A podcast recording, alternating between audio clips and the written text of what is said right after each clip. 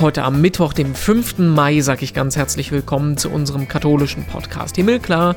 Ich bin Renato Schlegelmilch und ich erzähle mit euch Geschichten von Menschen im Corona-Alltag. Heute ist das Sachsens Ministerpräsident Michael Kretschmer. Wir brauchen mehr Verbündete, mehr Menschen, die aus eigener Überzeugung dafür eintreten, dass Corona-Schutzregeln eingehalten werden. Irgendwie hat das Zusammenspiel Bund und Länder in der Corona-Zeit ja eine ganz neue Relevanz bekommen. Alle paar Wochen gibt es die Ministerpräsidentenkonferenzen, die über die neuen Corona-Regeln entscheiden, bis die Bundesregierung das vor ein paar Wochen selbst in die Hand genommen hat. Und das war ein großer Fehler, sagt Ministerpräsident Kretschmer. Er nimmt uns gleich mit zu diesen Gesprächen hinter verschlossenen Türen. Wir reden aber auch darüber, warum Gottesdienste in der Pandemie offen bleiben und wie sich die Kirchen denn in dieser Zeit geschlagen haben. Thank you. Vorher gucken wir noch gemeinsam in die Schlagzeilen. Was hat sich getan in der katholischen Welt? Und ihr habt vielleicht den großen Streit mitbekommen zwischen der Theologieprofessorin Johanna Rahner und dem Passauer Bischof Stefan Oster. Kurz zusammengefasst sagt sie unter anderem, wie mit Frauen in der Kirche umgegangen wird. Das ist das gleiche wie Rassismus. Bischof Oster stört die Wortwahl, aber auch die zugespitzte Berichterstattung und er stellt deshalb in Frage, welche Medien- und Wissenschaftseinrichtungen von der Kirche denn mitfinanziert werden sollten. Das ging hoch her, eine Woche lang ungefähr. Am Freitag haben sich die beiden dann geeinigt, haben eine gemeinsame Erklärung veröffentlicht, dass sie sich ausgesprochen haben und zugeben, einige Punkte übertrieben bzw. bewusst falsch verstanden zu haben. Und unabhängig vom Inhalt finde ich super, dass Leute noch aufeinander zugehen können. Schauen wir mal in den Vatikan. Da entspannt sich so langsam wieder die Infektionslage. Seit vergangener Woche spricht Papst Franziskus sein Sonntagsgebet wieder direkt zu den Menschen auf dem Petersplatz und nicht mehr im Livestream. Und die vatikanischen Museen, die haben auch seit Montag wieder geöffnet, wenn auch nur für wenige, wenige Besucher. Das wird übrigens nächste Woche großes Thema hier im Podcast. Da sprechen wir mit dem Chef der deutschen Abteilung von Radio Vatikan. Und wir stellen uns heute auch die Frage, was ist eigentlich mit Plätzen, mit Straßen, mit Vereinen, Organisationen, die nach Missbrauchsvertuschern benannt sind. Da gab es zwei Entwicklungen letzte Woche. Der Hamburger Historiker Groß-Bölting, der begrüßt die Debatte um den Kardinal-Höffner-Kreis. Das ist ein konservativer Kreis in der CDU. Solche Benennungen sagen immer mehr über die Gemeinschaft als über den Namensgeber aus, sagt er. Und wenn Höffner in die Kritik gerät, darf auch der Kreis über einen neuen Namen nachdenken. Anders entscheidet sich ein kleiner Ort in Thüringen, der als einziger einen Kardinal Meißner Platz hat. Vor seiner Zeit als Kölner Erzbischof, wo ihm Vertuschung vorgeworfen wird, hat er in Thüringen gewirkt und dort sagen die Verantwortlichen, der Platz würdigt seine Verdienste bei uns und nicht sein Fehlverhalten in Köln. Die beiden verstorbenen Kardinäle Meißner und Höffner, denen wurden im März mehrere Pflichtverletzungen bei der Aufklärung sexualisierter Gewalt nachgewiesen und deswegen wird jetzt diskutiert, was das denn für ihr Andenken bedeutet. Ich freue mich sehr, dass wir verbunden sind mit dem Ministerpräsidenten von Sachsen, Michael Kretschmer. Schönen guten Tag, grüß Gott. Guten Tag, grüße Sie. Wir wollen mit Ihnen so ein bisschen äh, hinter die Kulissen der aktuellen Politik jetzt in der Corona-Zeit gucken, aber auch, äh, wie Sie das persönlich ähm, erleben jetzt in den vergangenen Monaten. Äh, als erstes mal ganz simpel gefragt, wie geht's Ihnen? Mir geht's gut. Ich war jetzt ja doch äh, viel unterwegs gewesen in der letzten Zeit und bin froh, äh, dass wir jetzt wieder äh, hier zu Hause sind. Und ähm, auch wenn die Entscheidungen, die wir treffen müssen, nicht einfach sind, aber zu Hause sein, bei der Familie sein, ist dann eben doch nochmal was anderes, als wenn man so durch die Gegend fliegt. Ich vermute mal, ein ganz wichtiger Punkt äh, ist, dass sich die Bedeutung der äh, Landespolitik jetzt gerade in dieser Corona-Zeit auf äh, auch im Zusammenspiel der Bundesländer nochmal eine ganz andere Rolle gewonnen hat. Wir merken das äh, alle paar Tage in den Nachrichten, wenn wir von den Länderpräsidenten, Ministerpräsidentenkonferenzen hören. Jetzt der große Streit äh, um die Corona-Notbremse auf Bundesebene. Das wäre was, womit ich gerne mal mit Ihnen drüber sprechen würde. Äh, diese ganzen Gespräche, wie erleben Sie das? Ist das für Sie ähm, eine Bereicherung? Denken Sie, das macht es besser, es macht es komplizierter? Wie, wie erleben Sie das alles? Ja, die Situation hat sich ja durch dieses Bundesgesetz jetzt sehr verändert. Und ähm, ich glaube, mehr Menschen können auf einmal nachvollziehen, was ich und meine Kollegen immer gemeint haben, wenn sie äh, gesagt haben, durch äh, den Föderalismus und äh, die Entscheidungen äh, auf Landesebene abgestützt, äh, sind wir näher an dem, was die Menschen bewegt und auch näher an der Realität, die sich ja in den Regionen sehr unterscheidet. Ich habe diese Ministerpräsidentenkonferenzen, aber auch vorher Fachministerkonferenzen. Ich habe ja sehr viel mich um Wissenschaft und Bildung gekümmert in den vergangenen äh, zwei Jahrzehnten. Ähm, immer so empfunden, dass da viele Menschen zusammenkommen, die am Ende durch ihre Diskussion doch äh, die Unterschiedlichkeit Deutschlands sehr, sehr gut abbilden. Und wir hatten die Möglichkeit bisher, Entscheidungen zu treffen, die auf die regionale Situation passgenau waren. Jetzt haben wir ein Bundesgesetz. Es ist absolut legitim, dass der Bundesgesetzgeber zu diesem äh, wichtigen Thema der Pandemie ähm, Entscheidungen trifft, auch Regeln vorgibt, aber sie sind dann eben ein Konsens über ganz Deutschland und damit treffen sie die regionalen Besonderheiten beispielsweise hier in Sachsen äh, nicht. Wir haben einen Weg eingeschlagen vor Ostern, der äh, klar auch nach den Protesten der Bevölkerung über Schulschließungen und Kindergartenschließungen darin bestand, diese Einrichtungen sicher zu machen, inzidenzunabhängig die Öffnung dieser Einrichtungen zu haben. Das ist uns jetzt genommen. Das beschwert die Bevölkerung unheimlich. Ich hoffe, dass wir, ähm, auch wenn wir es so nicht gewollt haben, aber das lange in Erinnerung behalten als einen Moment, an dem wir festgestellt haben, Zentralstaatlichkeit äh, ist nicht äh, der bessere Weg. Föderale Entscheidungen, abgestützt auf die jeweilige Situation, sind immer äh, besser und auch leichter erträglich. Aber jetzt gab es ja auch wahrscheinlich berechtigterweise viel Kritik dran, wie wir das in den letzten 12, 14 Monaten gemacht haben, weil es halt ein sehr schwerfälliges System ist, wenn sich 16 Ministerpräsidenten erstmal einigen müssen. Ne?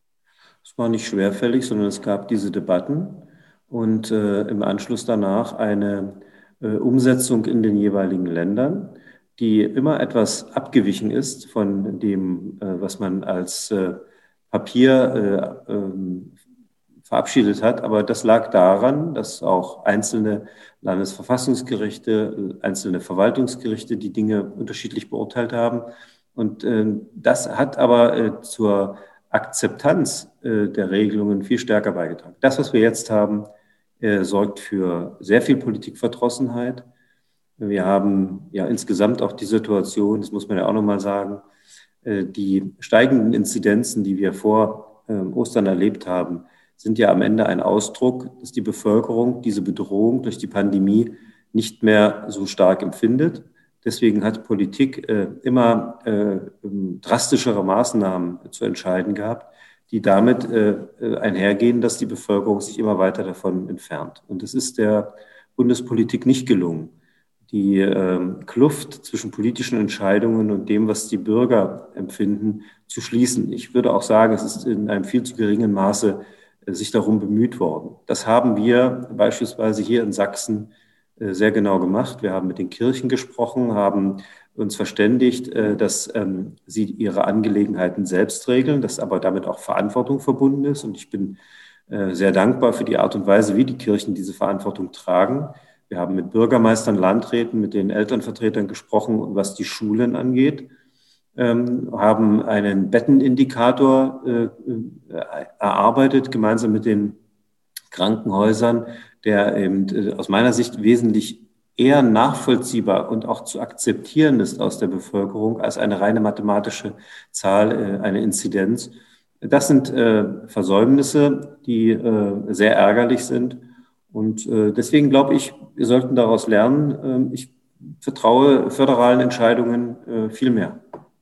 Wie läuft denn das eigentlich so ähm, ab, diese ganzen Gespräche? Es passiert ja zum großen Teil auch digital, so wie wir jetzt miteinander sprechen.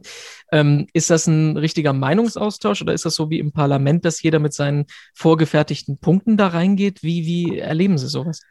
Nein, es ist ähm, sowohl in den Fachministerkonferenzen als auch in der Ministerpräsidentenkonferenz ein, ein richtiger Meinungsaustausch, ein echtes Ringen daraus. Ähm, es hilft sehr viel, dass diese Veranstaltungen hinter geschlossenen Türen stattfinden und äh, es ist eben ein Problem, das muss man sagen, durch die Digitalisierung äh, der Veranstaltungen ist doch äh, sehr viel an, an Mithören und Mitsehen, von welchen, über welche Wege auch immer, weil einzelne Leute vielleicht die Zugangsdaten weitergeben. Das hat das Ganze beschwert. Aber wissen Sie, das Ringen um diese Wege hat immer zu einem guten Ergebnis geführt. Jetzt wird als Problem genannt, äh, die äh, Osterruhe, die dann vorgeschlagen worden ist. Sie sehen äh, einmal an Österreich, die das gemacht haben, und auch an der ja, natürlichen Osterruhe, die entstanden ist, weil einfach Feiertage waren und der danach und daraus resultierenden Inzidenz, wie richtig dieses Instrument gewesen ist.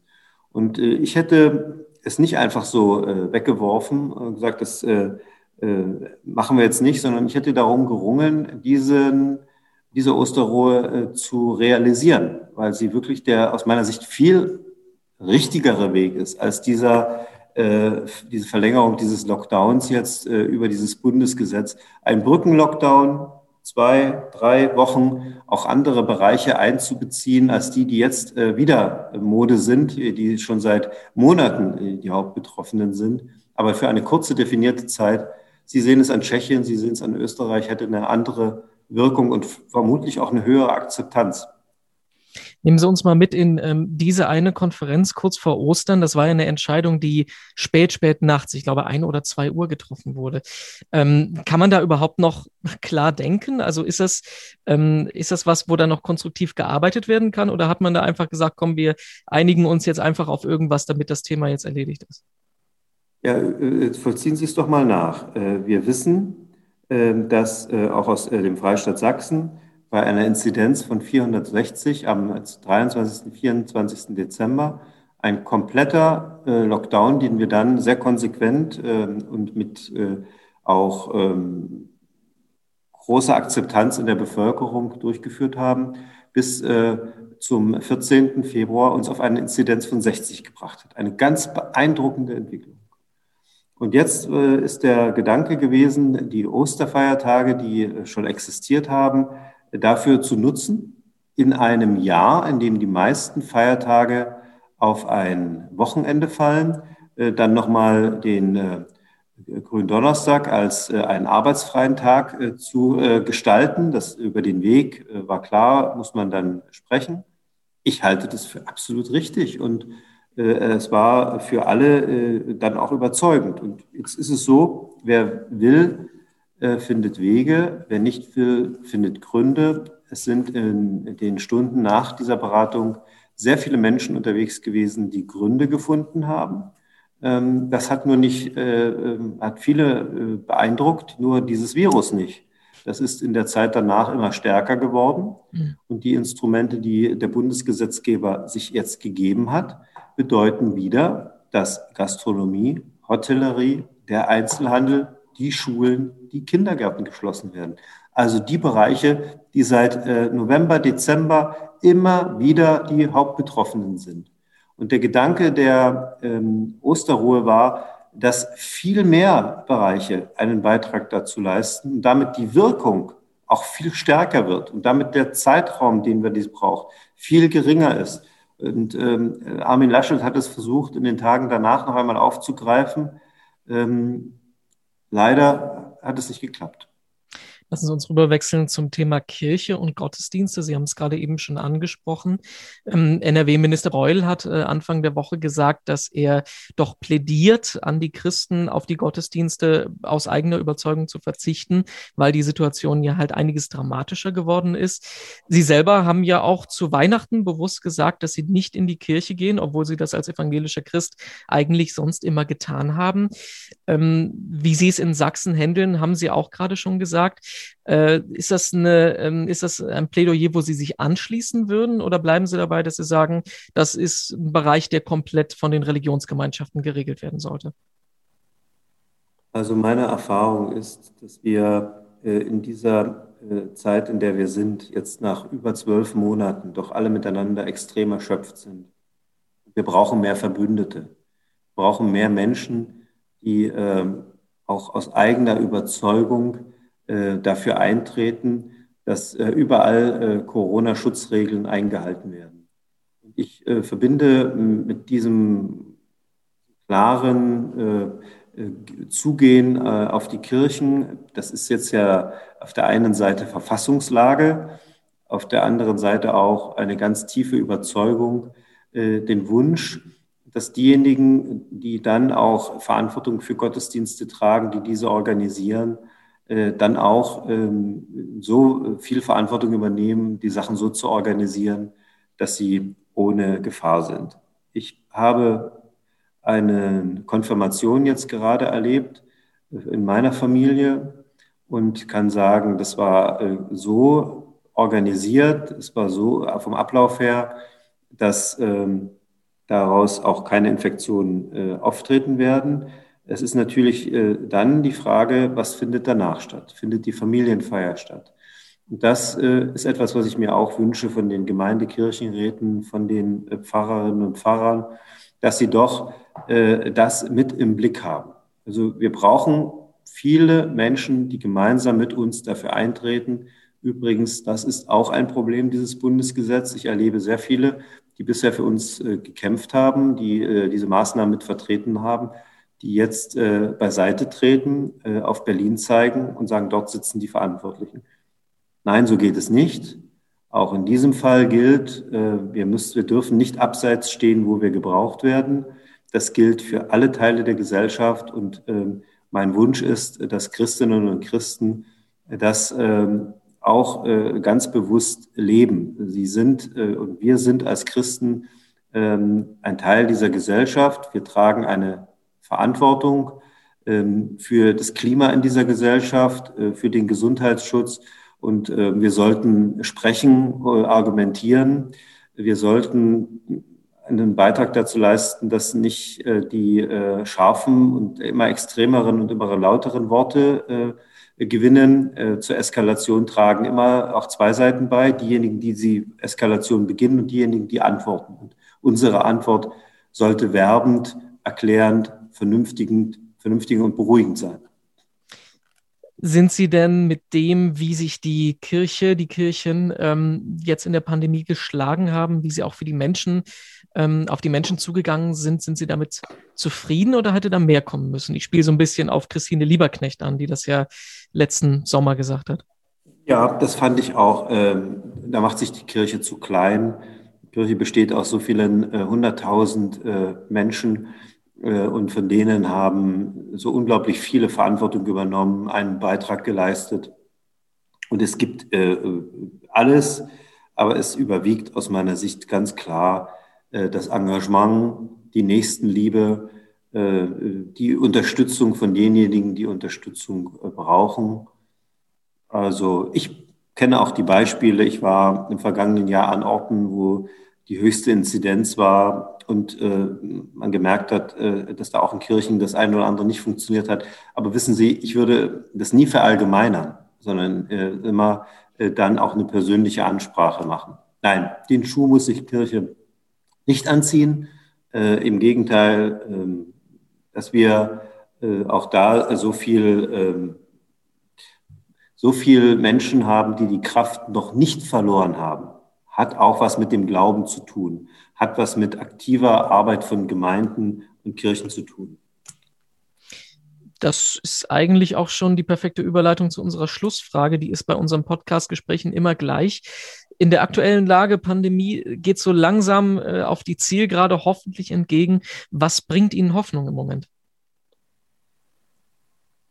Hoffnung bringt mir ähm, doch so viel äh, Unterstützung von Menschen, die es gut meinen, äh, die äh, darum werben, dass äh, wir jetzt nicht die Nerven verlieren, die äh, beruhigend äh, auf die Gesellschaft einwirken und natürlich der medizinische Fortschritt. heute im Mai 2020 und 21 haben wir viel mehr Möglichkeiten, impfen, testen. Die IT ist besser in den Gesundheitsämtern. Es besteht eine große Chance, dass der Sommer 2021 genauso frei, dynamisch, voller Möglichkeiten ist, wie äh, das im vergangenen Jahr war. Die nächsten Wochen werden nochmal anstrengend und Sie brauchen vor allen Dingen viele Menschen, die sich an die Regeln halten. Aber ähm, ich glaube, unsere Generation hat diese Naturkatastrophe, die das letzte Mal vielleicht vor 100 Jahren über Europa kam, äh, doch besser gemeistert, als äh, wir es für möglich gehalten haben.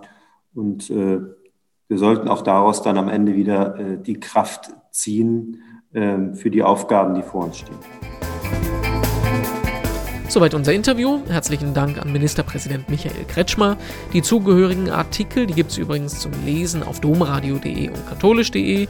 Auf himmelklar.de gibt es alle 92 jetzt Folgen des Podcasts zum Anhören.